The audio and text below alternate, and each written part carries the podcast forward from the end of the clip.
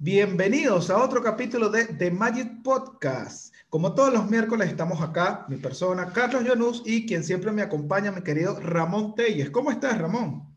Muy bien, Carlos, ¿cómo estás? Excelente, muy feliz de grabar de nuevo. Teníamos rato sin grabar, así que estoy bastante emocionado. Totalmente. Sí, y el día de hoy, como lo propusimos, va a empezar una trilogía, la trilogía del valor. ¿Quieres decir cuáles son esos tres episodios que vamos a grabar? ¿Cuánto vale tu empresa? ¿Cómo valorarse como empresa? No hablo de valor comercial. Y cómo valorar tus productos o servicios. Muy bien, y el día de hoy vamos a empezar con cuánto vale tu empresa desde el punto de vista financiero. ¿Cómo vemos esto? Siempre nos dicen que es posible emprender sin dinero, de que no hace falta dinero para emprender, pero ciertamente, ¿cómo logramos esto? Bueno, dinero siempre hace falta. Eh, es un mito de que puedes emprender sin, sin dinero, porque digamos que tú y yo somos programadores, queremos hacer una aplicación, queremos eh, emprender con eso, pero le vamos a dedicar tiempo, un tiempo que pudiéramos dedicar a hacer un freelance, por ejemplo a trabajarle a alguien más. Entonces sí nos está costando dinero. Más allá de esto, hay otros emprendimientos que, bueno, requiero comprar equipos o requiero contratar personas, necesito alquilar un espacio.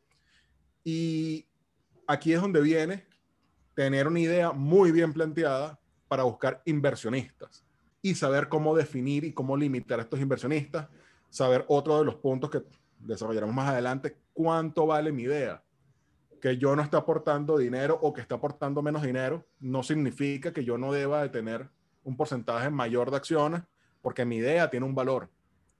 Sin mi idea no queda emprendimiento. Entonces, es ver cómo podemos arrancar un emprendimiento, qué opciones tenemos. Hay múltiples, inversionistas, créditos, eh, recurrir a familiares y amigos, o sea, de, verdad que hay muchas maneras de iniciar un emprendimiento. Pero aquí vamos a empezar por el principio. Lo primero que uno tiene, o que gran parte de la mayoría tiene, más allá del dinero, son habilidades o skills que ciertamente tienen un valor, pero pueden ser habilidades que como personas podemos infravalorar, como podemos sobrevalorar. ¿Cómo podemos tener una idea sensata o clara de cuánto vale realmente mi idea con respecto a el iniciar un proyecto o una empresa? Bueno, fíjate, eh, eh una pregunta difícil. Hay que separar lo que son las ideas de los skills. Puede llegar una persona con una idea muy buena, pero no tiene el más mínimo skill de cómo desarrollarla. Tal vez puede llegarte con una idea muy buena, no tiene los skills para desarrollarla, pero sí para mercadearla. Hay muchos tipos de skills. Eh, Jobs, por ejemplo, fue muy criticado porque, ajá, ¿qué hizo Jobs? Jobs no era un técnico, no era un experto, se apoyaba en Wozniak. Claro, pero Wozniak no hubiese llegado a ningún lado sin Jobs atrás, mercadeando estos productos, sin Jobs atrás, pensando en un producto de lujo, si queremos verlo de alguna manera. Él no te mercadeaba una computadora cualquiera. Desde sus inicios, las Mac eran muy superiores al resto de los equipos, también eran mucho más costosas. ¿Cómo mercadear esa idea? Entonces, los skills son a veces como tú dices, infravalorados. En una de las empresas en la cual tú y yo trabajamos, por ejemplo, uno de los skills de, de, de, una de las socias era simplemente las relaciones públicas. Y digo simplemente porque mucha gente dice, ah, pero ¿qué, qué skill? Conoce gente. Claro, pero esa gente es la que te va a contratar y de ahí es donde vas a sacar dinero. Entonces sí, era valioso soporte, muy valioso. A pesar de que mucha gente decía que soporte era nulo, no lo era. Era un aporte realmente importante. Por eso digo, hay que separar lo que es la idea, porque puedes tener una idea muy buena de qué puedes aportar después. Vamos a empezar por la idea que digamos que es el punto más, eh, el punto principal, en la base. Tengo una idea. Yo lo primero que recomendaría es ver cuánto vale ejecutar esa idea y cuánto esa idea pudiese eh, eh, producir a futuro, proyectar la idea y de ahí sacar una idea, un, valor eh, cercano a lo que pudiese ser tu aporte, ¿ok? ¿A qué me refiero? Voy a poner un ejemplo personal.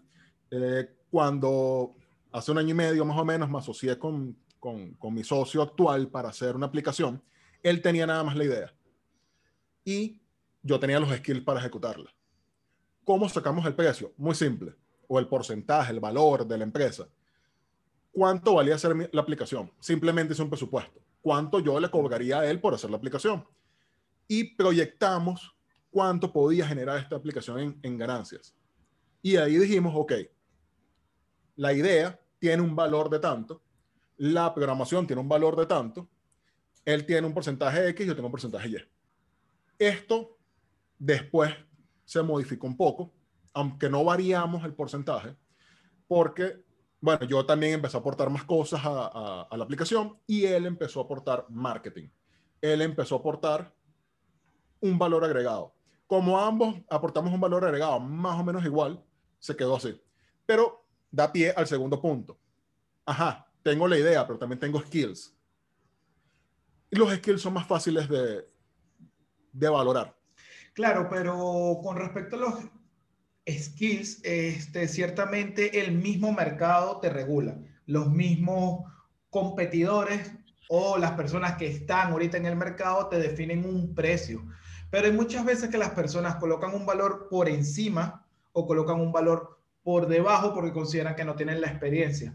¿Cómo, ¿Cómo saber llegar a ese equilibrio de me siento cómodo con este precio? Porque también está el hecho de que si no me siento cómodo, puedo decir, no, prefiero bajar el precio para que me acepten el presupuesto, que eso ya es otro tema, ¿no? Pero ¿cómo sentirse cómodo? Ok, fíjate, yo simplemente hice un presupuesto, ahora me voy a poner yo de la contraparte, yo no estaba aportando ni idea, yo estaba aportando skills. ¿Ok? ¿Cómo saqué mi precio? Muy simple, yo le lancé un presupuesto con mi empresa de cuánto costaba hacer eso. Y ese era mi aporte. Mi aporte de capital eran mis horas hombre, el tiempo que yo iba a dedicar, el desarrollo de esa aplicación. Y como tú bien dices, aquí hay marcadores de mercado. Yo no tengo un precio que yo me saqué de un sombrero. Es un precio que viene de estudiar el mercado, de hacer análisis de cuánto valía mi servicio, que lo hablaremos en otro capítulo, cómo se evalúa cuánto vale tu hora de servicio o tus servicios o tus productos.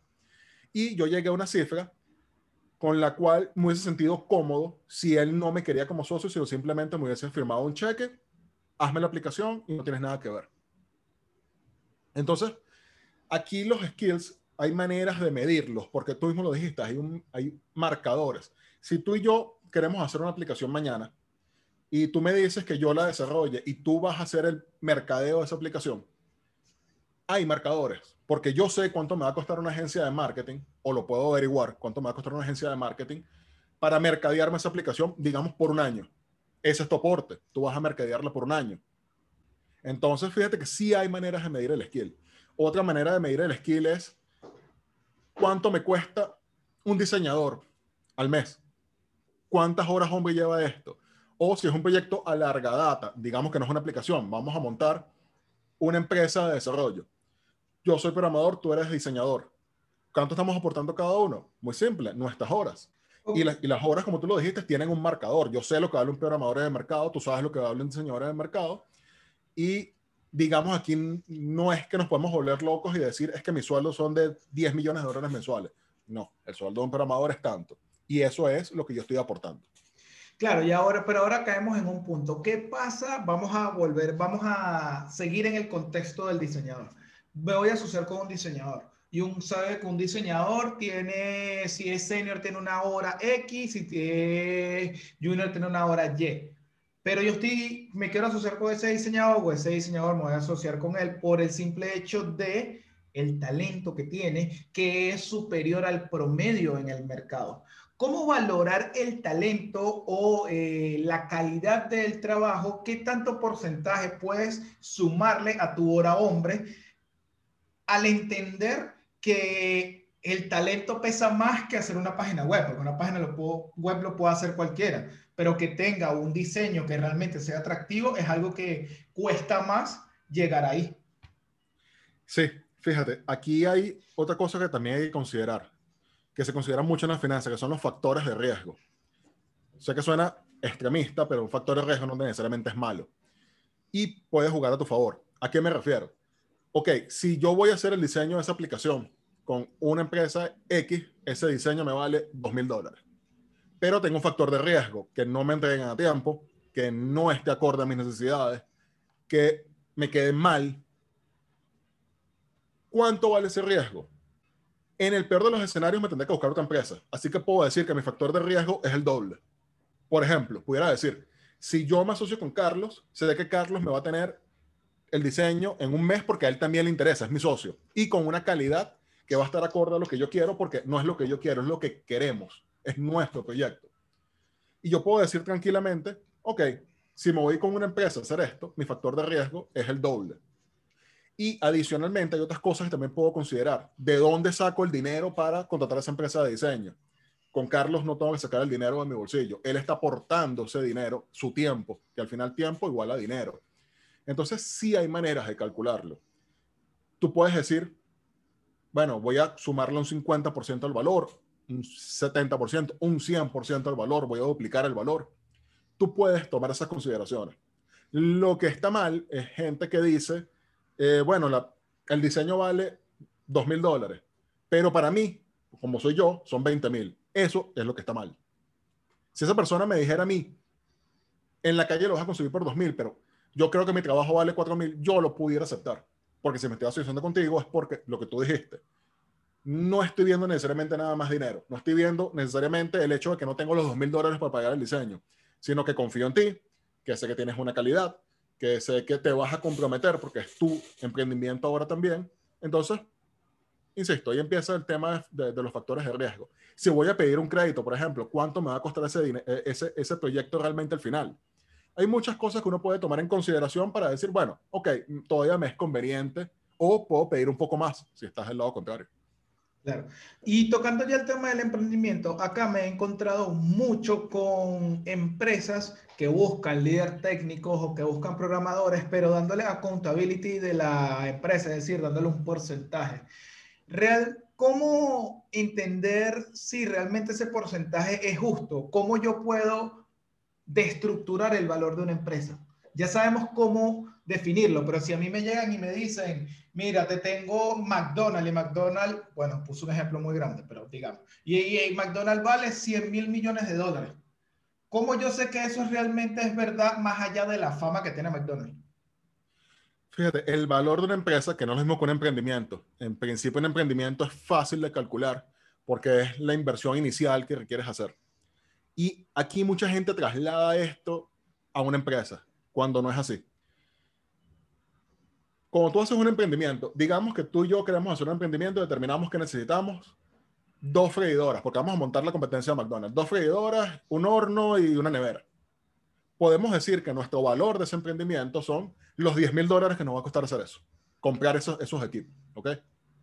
Sin embargo, eso, una vez que sea una empresa, no es el valor de, de, de esa empresa ya.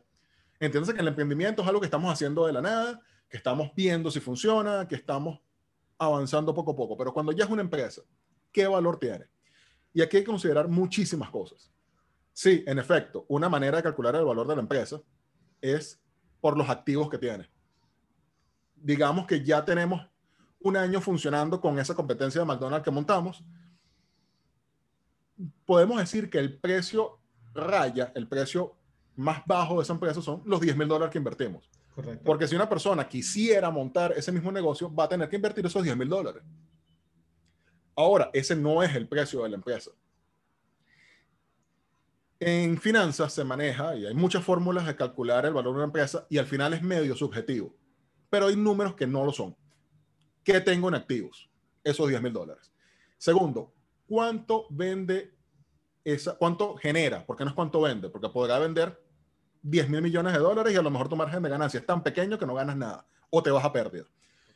¿Qué te genera eso al año?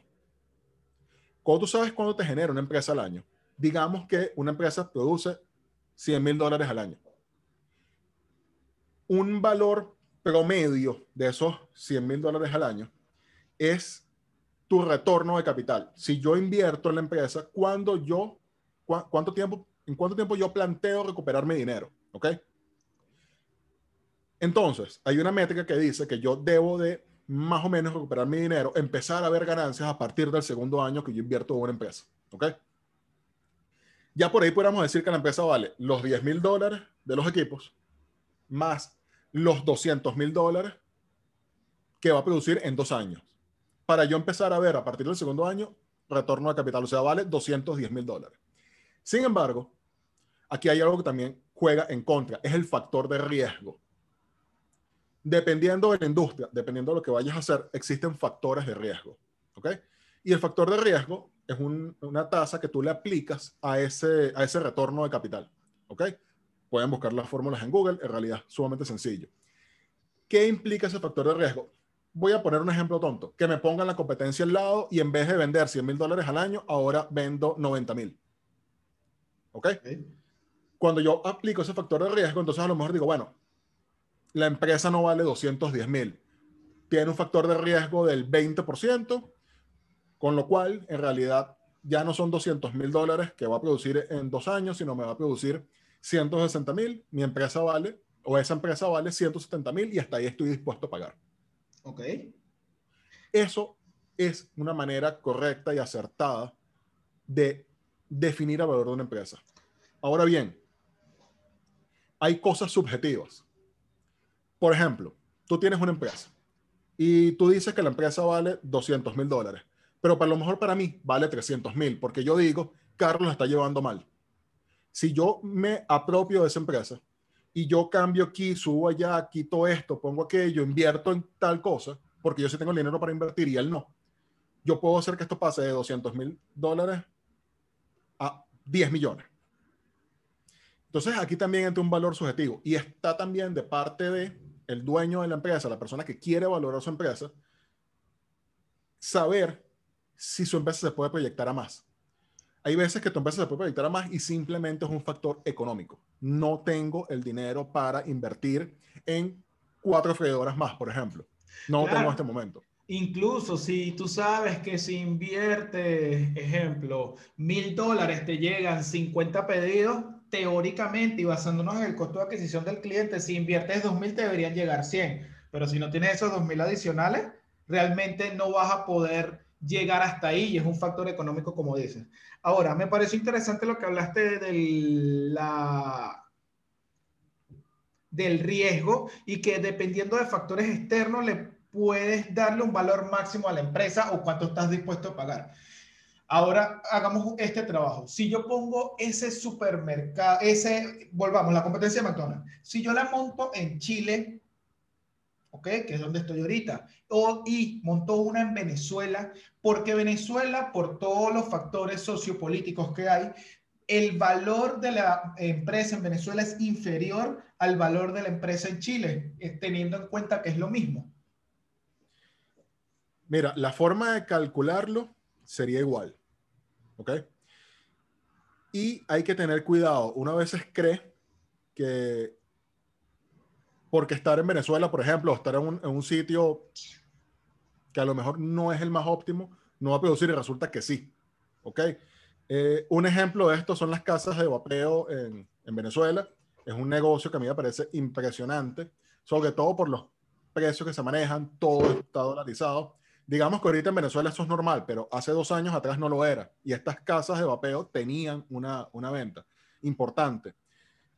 Te lo digo porque soy vapeador y manejo una casa de vapeo en, Estados Unidos, en las redes sociales, y te puedo decir que las ventas son iguales. Y te puedo asegurar que, en Venezuela. En Estados Unidos. ¿Eh? Claro, y, en Venezuela, y en Venezuela ganan más. ¿Cómo? Pero en Venezuela pago menos alquiler, pago menos empleados Menos impuestos, le voy a sumar, te lo aseguro. Me voy a ahorrar los impuestos, posiblemente, porque te puedo apostar que ninguna de estas casas está pagando impuestos. Entonces, te es más lucrativo montarla en Venezuela que en Estados Unidos. Y ahí caemos en el tema, que no es cuánto generes, sino cuánto te queda al final del camino. Sí, eso es otro error también muy común y lo hablaremos eh, cuando cómo calcular el precio de los servicios, pero ganarle más a un producto o a un servicio no implica que te convenga más venderlo. Es lo que tú inviertes. ¿Cuál es tu retorno de capital? Y eso es importante entenderlo. Entonces, a veces puede parecerte que no es tan bueno irte por un sitio para otro y resulta que sí, puede ser mejor. Sí, y ahora que retomando el tema de, de la idea, ya tenemos la idea, ya sabemos cuánto vale nuestro emprendimiento. Tenemos dos opciones, o uno, empezar a, bueno, tenemos varias opciones realmente, buscar inversiones de, de bancos, de prestarle el dinero al amigo, pero también de prestar que un, un amigo nos preste el dinero o asociarnos con personas que tengan el capital. Y o hay otra opción que son las aceleradoras, las aceleradoras. ¿Has escuchado de ellas? ¿Qué opinas con de dar una parte de tu idea, después que la tienes valorada, obviamente, a una aceleradora para que te ayude a despegar y al final es simplemente ahorrarte los dos años muy posiblemente a cambio de un porcentaje de la empresa?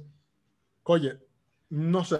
Eh, hay aceleradoras que la verdad es que me parece que son muy buenas, otras que no me gusta para nada su modelo de negocio. Siento que buscan beneficiarse del del emprendedor, del que tuvo la idea, del que le va a poner cariño a esto, ¿ok? Eh, por ejemplo, Guaira, que es muy famoso, yo desconfío muchísimo de Guaira. Yo no inscribiría un proyecto en Guaira. Yo sé que tú pusiste uno. Correcto. Pero yo no lo haría. ¿Por qué? Por ejemplo. O sea, más allá de, de atacarla, de, no estamos atacando a la marca ni nada, solo quiero entender tu posición de por qué desconfías. Porque leí las letras chiquitas. Yo estuve a punto de participar en un proyecto con Guaira ya estaba grande, pasaba los 30 años. Y digamos que lo hice con un entendimiento un poco mayor que el promedio de la gente que va a Guaira. ¿Ok? Y cuando leí las letras chiquitas dije, este apoyo en realidad es muy poco significativo para lo que yo quiero hacer. Prefiero endeudarme con un banco. Prefiero endeudarme con un amigo. Prefiero, en vez de cederle control de mi empresa a, a, a Guaira, en este caso porque fue Guaira particularmente el que lo vi, Prefiero más bien asociarme con gente que me pueda ayudar a sacar este proyecto. Otros programadores, un diseñador, qué sé yo, lo que yo necesitara para hacer ese proyecto. Y simplemente vamos a hacer esto, buscar gente que quisiera hacer ese proyecto conmigo. Los aceleradores tienen cosas buenas. Dejando eso de lado, un emprendimiento es mucho más que una idea. Está la parte legal, está la parte de mercadeo, necesitas instalaciones probablemente. Y estos aceleradores, cuando son honestos, porque sí los hay, te ayudan con todo eso. Porque es muy poco probable que consigas un abogado que quiera ayudarte en tu proyecto y tú le des un porcentaje. Sin embargo, sí hay. Y hay empresas que sirven de acelerador, que ayudan. He escuchado, hay una empresa de Explainer Video, no estoy claro cuál es, que escuché un caso de que ellos si el proyecto les gusta, ellos te apoyan con los explainer video, no te los cobran y te piden un porcentaje de la empresa. Pequeño, pero te piden un porcentaje. Es una especie de intercambio. Yo te doy el video, pero yo quiero eh, un porcentaje de tu aplicación. Oye, me pareció una idea buena. De, verdad me pareció muy, muy, muy buena esa, idea. Eh, yo no quiero hablar más de los aceleradores porque en mi empresa yo quiero ser un acelerador. ¿okay? Por eso digo, hay aceleradores honestos y aceleradores que no lo son. Pero yo me, no miría a los grandes, me, miría a estos que son de emprendedores y quieren ayudar realmente a otros emprendedores. Bueno, ejemplo, Y Combinator, que es el de California, que es el que hizo la aceleración de Dropbox, ejemplo. Creo, pero obvio, no todo el mundo llega a ese nivel de participar en Y Combinator. Claro, pero hay, hay personas buscando invertir. Hay personas con recursos que realmente creen en, proyectos. En muchos países hay apoyo a la tecnología. Un empresario de cualquier cosa, no sé, el presidente de Polar, por decirte algo, de repente se le ocurre y dice, oye, yo quiero diversificarme, me quiero meter en tecnología, voy a ver qué ideas hay en las universidades y voy a apoyar un proyecto. Yo me iría con una persona así. Yo me iría con ese tipo de gente. Ok, entiendo. Y ahora vamos a tocar el tema más allá de, de la aceleradora. Vámonos al, al gringo style, que es, tú me das el 30%, vas a, vas a perder hasta cierto punto el control de tu empresa, pero yo le voy a invertir plata y hay una junta directiva de por medio. ¿Qué tal es eso? que sé que pierdes el control, pero aquí es donde caemos. ¿Qué quieres tú? Una empresa con una directiva que le va a producir 10 millones de dólares al año, de los cuales te vas a quedar con 6, ¿ok? O, eh, o bueno, con 6 no, mentira. Vamos a decir que te quedas con 4 millones al año, o tú hacerlo todo desde cero, la empresa sea tuya, seas el control y generar 500 mil dólares ahí entras en ese dilema. ¿Tú quieres una empresa para que te produzca dinero o para tener algo que hacer? Mira, no sé, es, un tema bastante eh, fuerte. Podemos ver, volviendo a citar a Jobs, a Jobs lo sacaron de Apple. Y estuvo un tiempo fuera de Apple. Totalmente. Y montó Pixar en el proceso. Y Nexus y hizo otro poco de cosas. Era un hombre genial. Pero vamos a la realidad, lo sacaron estuvo un tiempo fuera. Entonces, no es nada más perder el control, es que, ¿qué quieres tú de eso? ¿Qué quieres tú de ese proyecto? ¿Es tu proyecto de vida? ¿Es un proyecto más? ¿Es algo que lo que quieres es ganar dinero con él? Y ahí encontrarás tu respuesta. Porque si de verdad es tu proyecto de vida, es tu bebé, tú no se lo vas a querer soltar a nadie. Exacto. Tú no vas a querer ceder tu control. Si por el contrario lo estás viendo como una oportunidad de dinero o quizás un escalón para ir a otras cosas, oye, ¿qué importa? Un ejemplo de esto, Elon Musk. Muy poca gente recuerda que él es uno de los socios fundadores de PayPal. PayPal. Pero ¿tú crees que de verdad le importaba PayPal? Yo no creo que SpaceX, él se vaya a desentender de SpaceX tan fácil, ni de Tesla, ni, ni de el otro proyecto de él, el Neuralink, creo que se llama. Se me fue no, no, se va a depender de eso porque se ve que a eso les tiene pasión y cariño. PayPal se vio que era un proyecto de eh, gane plata. Bajo ese concepto, ¿por qué no? Igual estoy citando más me acuerdo que estaba leyendo de él y espero que esto que voy a decir este sea cierto porque no verifique la información, de que él hubo un momento en el que tenía una eh, ¿cómo decirlo? Una, ¿cuál sería la palabra? Esto que, que tienes no es una brecha, una encrucijada, eso. Tenía una encrucijada en su vida porque solo tenía 100 millones de dólares en el banco y no sabía cuál de las dos empresas eh, meterle plata, a Tesla o a, o a SpaceX. Él se arriesgó e invirtió en los dos. Si tú lo ves ahorita, tú dices, ok, 100 millones de dólares me hubiese resultado, me hubiese ahorrado la vida, me hubiese resuelto la vida, no tuviese que haber trabajado más nunca. Pero como dices tú, ya son las aspiraciones, ya es un tema donde, ¿qué quiero lograr yo más allá de solo tener una empresa? Sino yo quiero ser la empresa privada que llevó al ser humano a Marte, ejemplo. Insisto, es un tema totalmente aspiracional. Y de hecho, si me preguntas a mí, una de las personas que yo personalmente más admiro es justamente Elon Musk por ejemplo, con una comparación absurda, pero una comparación al fin y al cabo, contra Jeff Bezos. Jeff Bezos lo único que ha hecho es meterse en Amazon. Sacar productos de Amazon, Amazon, Amazon, Amazon. Me parece genial lo que ha hecho, no voy a criticarlo, ojalá tuviera el dinero y, los skills que tiene Jeff Bezos, pero aspiracionalmente veo lo que ha hecho eh, Musk y el hecho de arriesgarse, el hecho de meterse en cosas nuevas. Tesla no tiene nada que ver con SpaceX ni con Neuralink son proyectos que a mí en lo personal me parecen bestiales, me encantaría estar involucrado en cosas por el estilo, de verdad como el geek que soy, eso me encantaría, pero son totalmente distintos. Yo Amazon lo veo como una empresa, produzco dinero, mucho dinero, está genial, bestial, chévere, pero no lo veo tan, a ver, mi modelo seguir sería Moss, no sería Besos. Salud.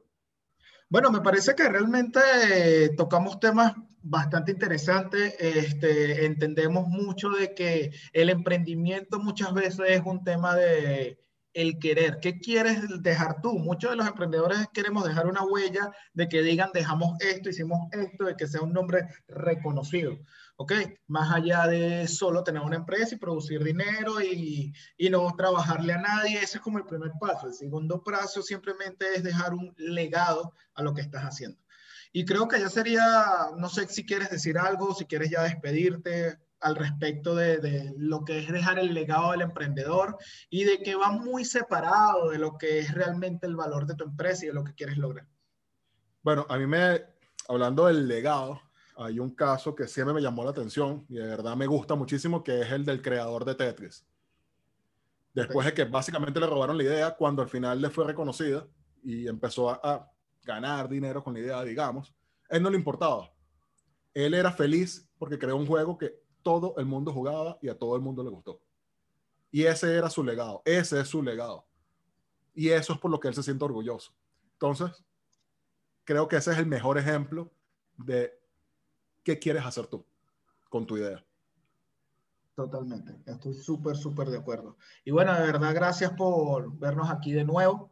Este, nos vamos a estar viendo todos los miércoles. si te quieres despedir, que no te has despedido, Ramón. Saludos, si me quieren seguir, pueden seguirme por mis redes sociales, RTYesDev, tanto en Instagram como en Twitter. De mi parte también nos despedimos. Este, también puedes seguirnos como The para no perderte la actualización de los contenidos que subimos. Todos los miércoles sacamos un nuevo capítulo, no fallamos ni porque se acabe el mundo, ni porque el no. Así que nos vemos. Adiós.